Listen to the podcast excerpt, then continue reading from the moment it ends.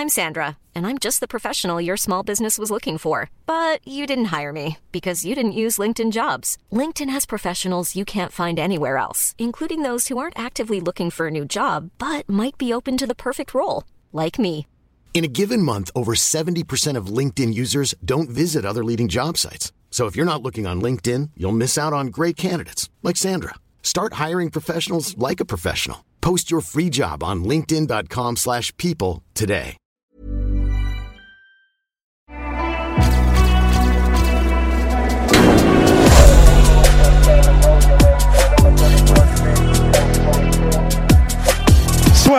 Bien, bonjour à toutes et à tous, bienvenue dans le podcast La Sœur. Bonjour mon cher Rust. Bonjour mon cher Guy- Guillaume. J'étais en train de me dire, est-ce que c'est un pseudo et que je dois pas le dire Euh, Mais je suis fatigué un peu. Ça commence très fort.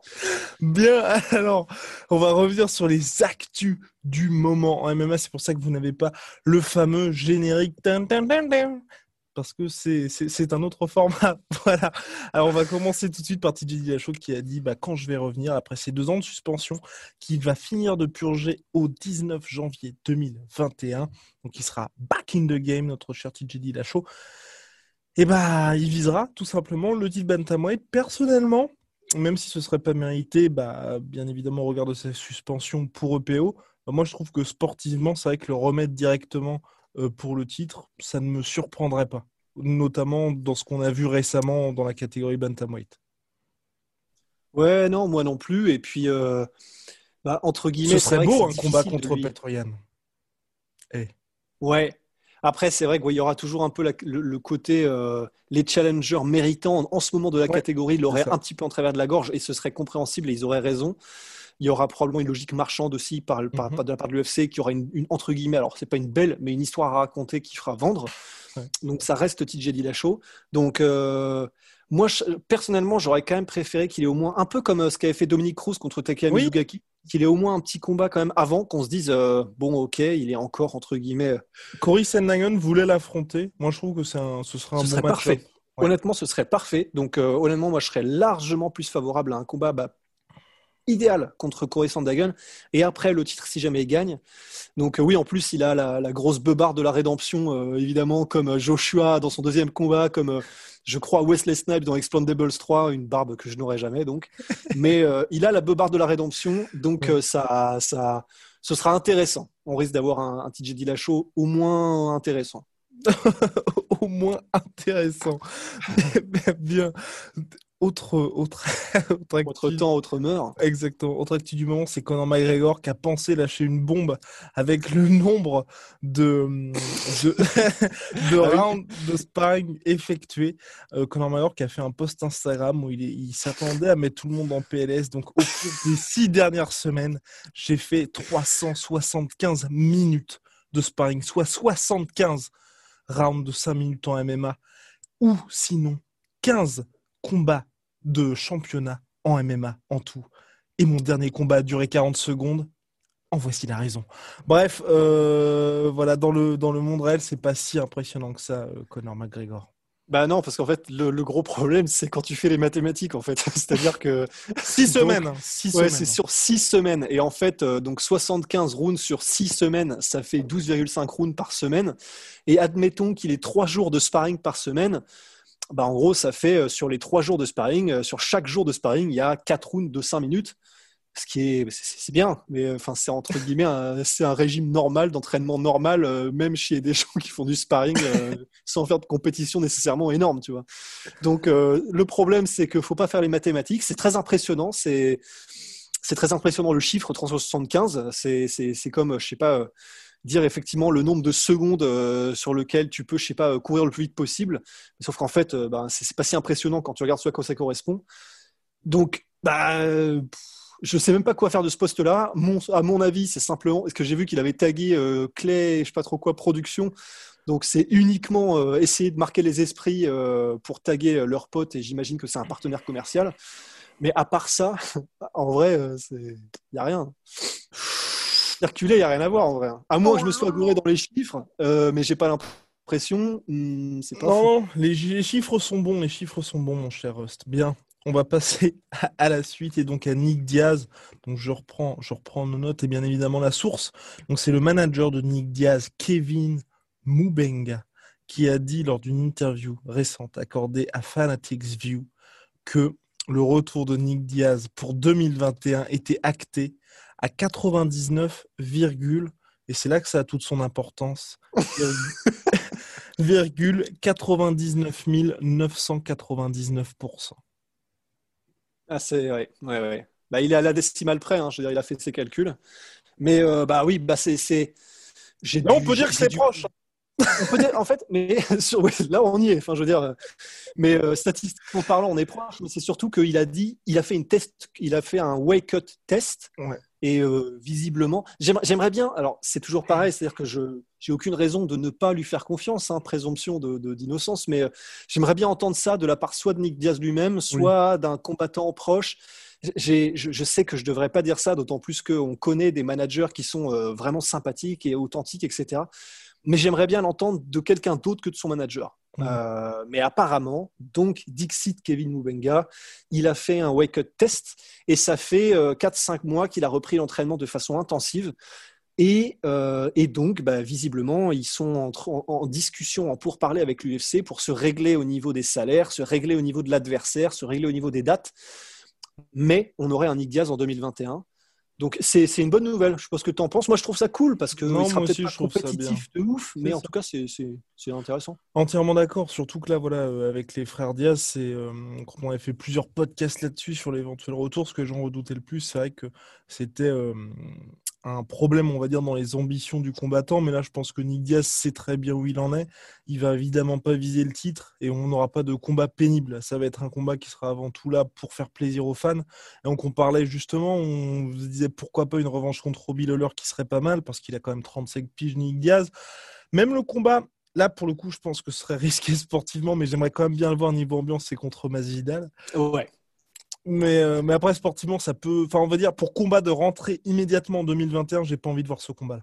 J'ai quand même envie d'un combat on peut le jauger, on peut se dire, ok, est-ce que, tu vois, si contre Lawler c'est compliqué, bon, bah d'accord, on va peut-être faire contre Condit des combats comme ça. Exact. Si par contre, il roule clairement sur Robbie Lawler, tu fais d'accord bon bah là il est prêt, on peut lui envoyer, on peut, on peut libérer le kraken quoi. Ouais ouais, on peut lui envoyer du diamètre. Bah, très franchement, c'est ça, c'est non non mais tu vois ce que je veux dire. Et en gros, c'est vraiment ça. bah, je vais pas faire un dessin, mais en gros euh, c'est c'est simplement de dire, bah, une fois qu'il a passé le leur, on peut on peut enclencher la marche avant, on peut on peut lui envoyer des clients quoi. Ben oui. C'est ce que je veux dire. Donc ouais, moi je, suis pareil, hein, je suis team Lawler et après on avise. Mais euh, bah voilà, oh, Diaz, selon que tu lui mets les adversaires qui stylistiquement lui correspondent, bah, ça peut être super intéressant, super plaisant. Donc euh, moi je suis 100% pour. Et puis en plus, c'est un peu comme Tyson. Je réécoutais tout à l'heure le, podcast et je vous le conseille si vous, êtes, euh, si vous parlez un peu anglais.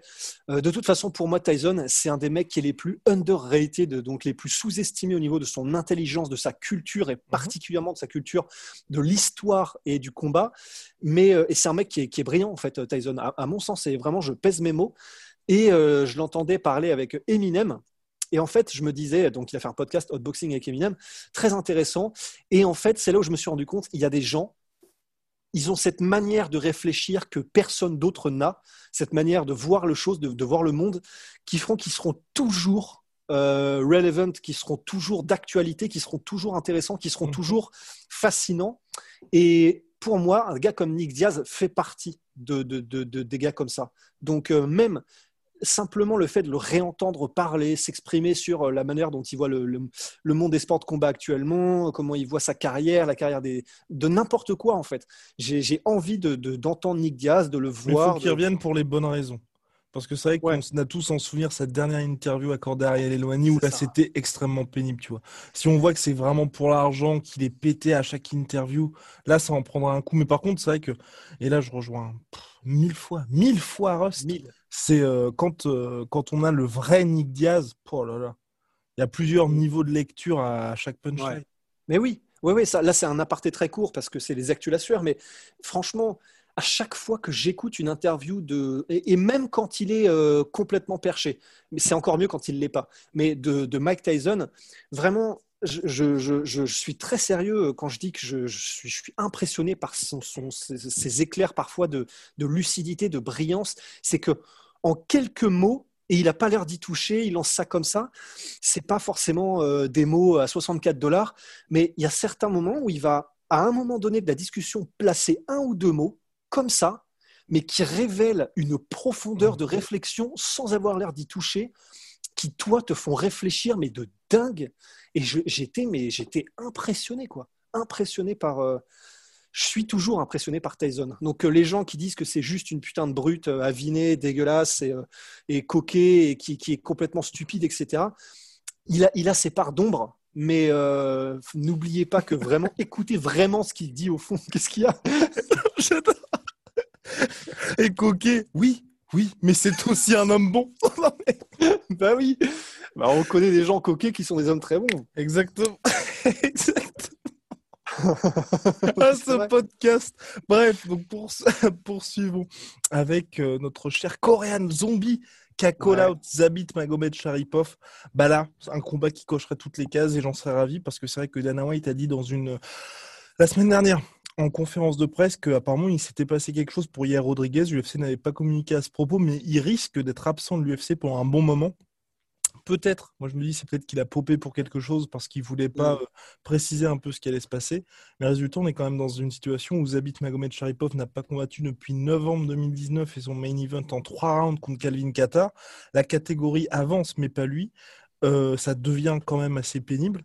Et il faut lui trouver un combat. Il faut lui trouver un combat aussi à la hauteur de son statut parce que je crois qu'il est quatrième ou troisième de la catégorie. Et c'est vrai que pour moi, le Korean Zombie, ce serait parfait parce que stylistiquement, bah, on aura un combat qui serait magnifique.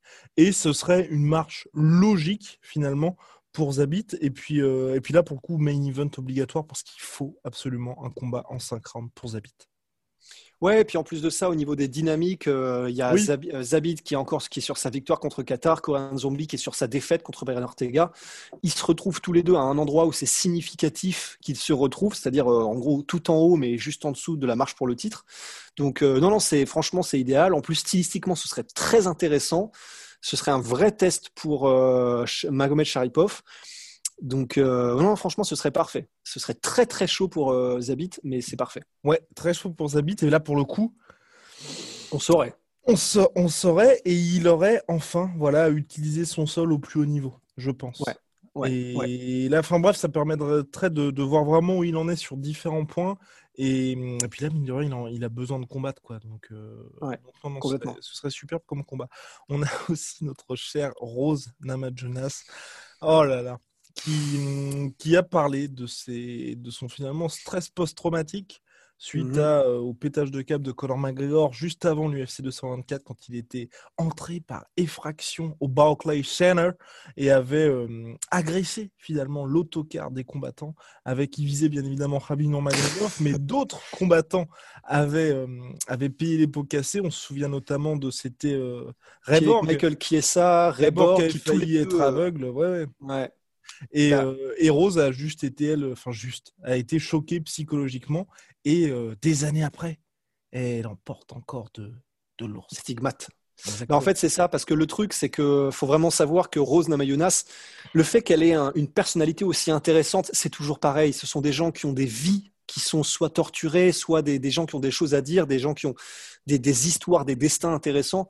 Regardez euh, Rust. Regardez Rust. Bah, et, Rose, c'est vraiment son cas. et, elle décrit, en fait, elle décrit ce pourquoi elle a été autant en, gros en, PLS, en PTSD euh, par ce qui s'est passé avec Conor McGregor. C'est qu'en fait, quand elle était plus jeune, bon, elle a eu énormément de problèmes euh, quand elle mhm. était jeune, enfin des, trucs assez sombres. Euh, et un des problèmes, alors c'était pas un des problèmes majeurs qu'il y avait dans sa vie, mais ça participait en fait à une espèce d'atmosphère chez elle de peur, de, enfin qui, qui, vraiment a fait qu'elle a eu une enfance de merde. C'était que quand elle allait à l'école, en gros, euh, elle passait dans des quartiers qui étaient très très chauds. Et en fait, il y a des gens qui aléatoirement jetaient des trucs contre le bus pour essayer de le casser, pour rentrer à l'intérieur et tout. Et en gros, elle disait c'est ces actes de violence aléatoires et qui ont l'air de n'avoir aucun fondement qui l'ont choquée en fait parce qu'elle ne comprenait pas. Et, euh, en gros, euh, et voilà, elle a eu une enfance qui était qui était qui a été marquée par de nombreuses choses qu'elle a eu, dont elle a eu beaucoup de mal à se remettre encore aujourd'hui, avec sa famille, avec euh, son, père, avec son enfance, voilà. Et donc elle disait, bah voilà, quand Connor est arrivé et qu'il a jeté euh, ce, diable, ce chariot-là, contre la cage, euh, contre la, vitre pardon, de, euh, du bus et que ça a éclaté. En fait, elle disait, moi, à ce moment-là, j'ai pas compris que c'était Connor. Je savais pas que c'était Connor. Et du coup, elle dit, à ce moment-là, moi, je, suis, j'ai eu des flashbacks. Je me suis revu dans le, dans le bus où il y a des gens qui sont là pour nous agresser. Je sais pas pourquoi. Je sais pas pourquoi ils m'en veulent, pourquoi ils me veulent du mal, etc.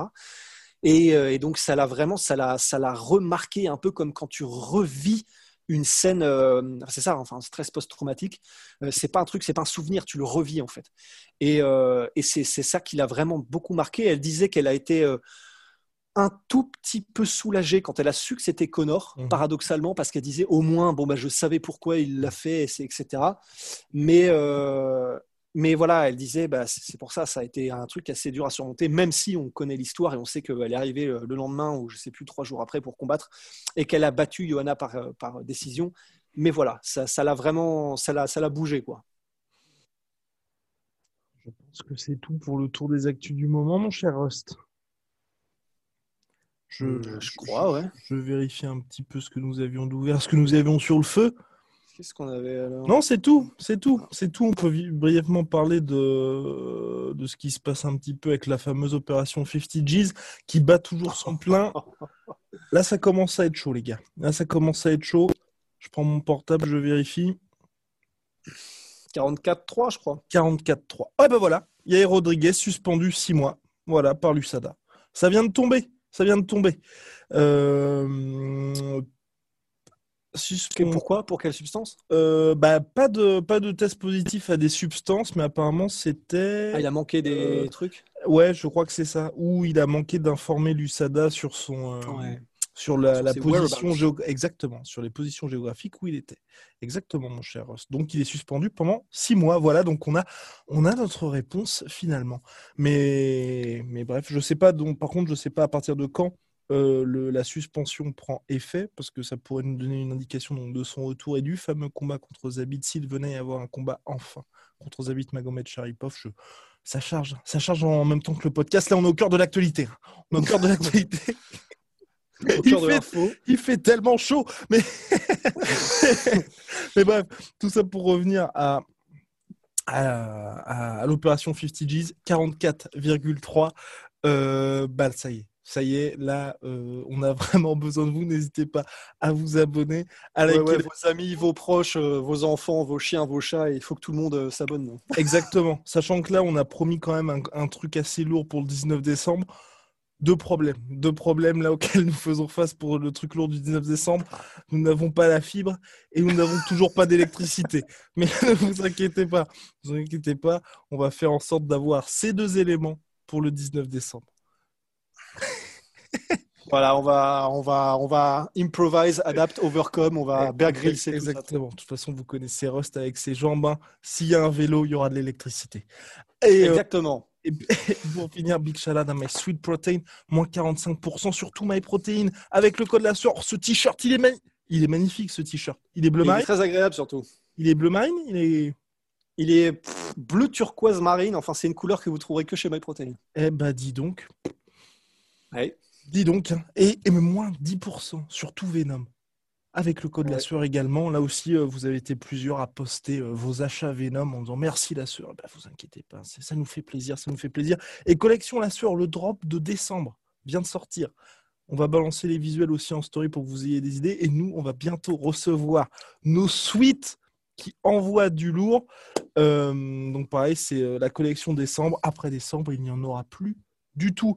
Voilà, mon cher Rust, on se dit à très vite pour de nouvelles aventures. Ouais, à très vite pour de nouvelles aventures.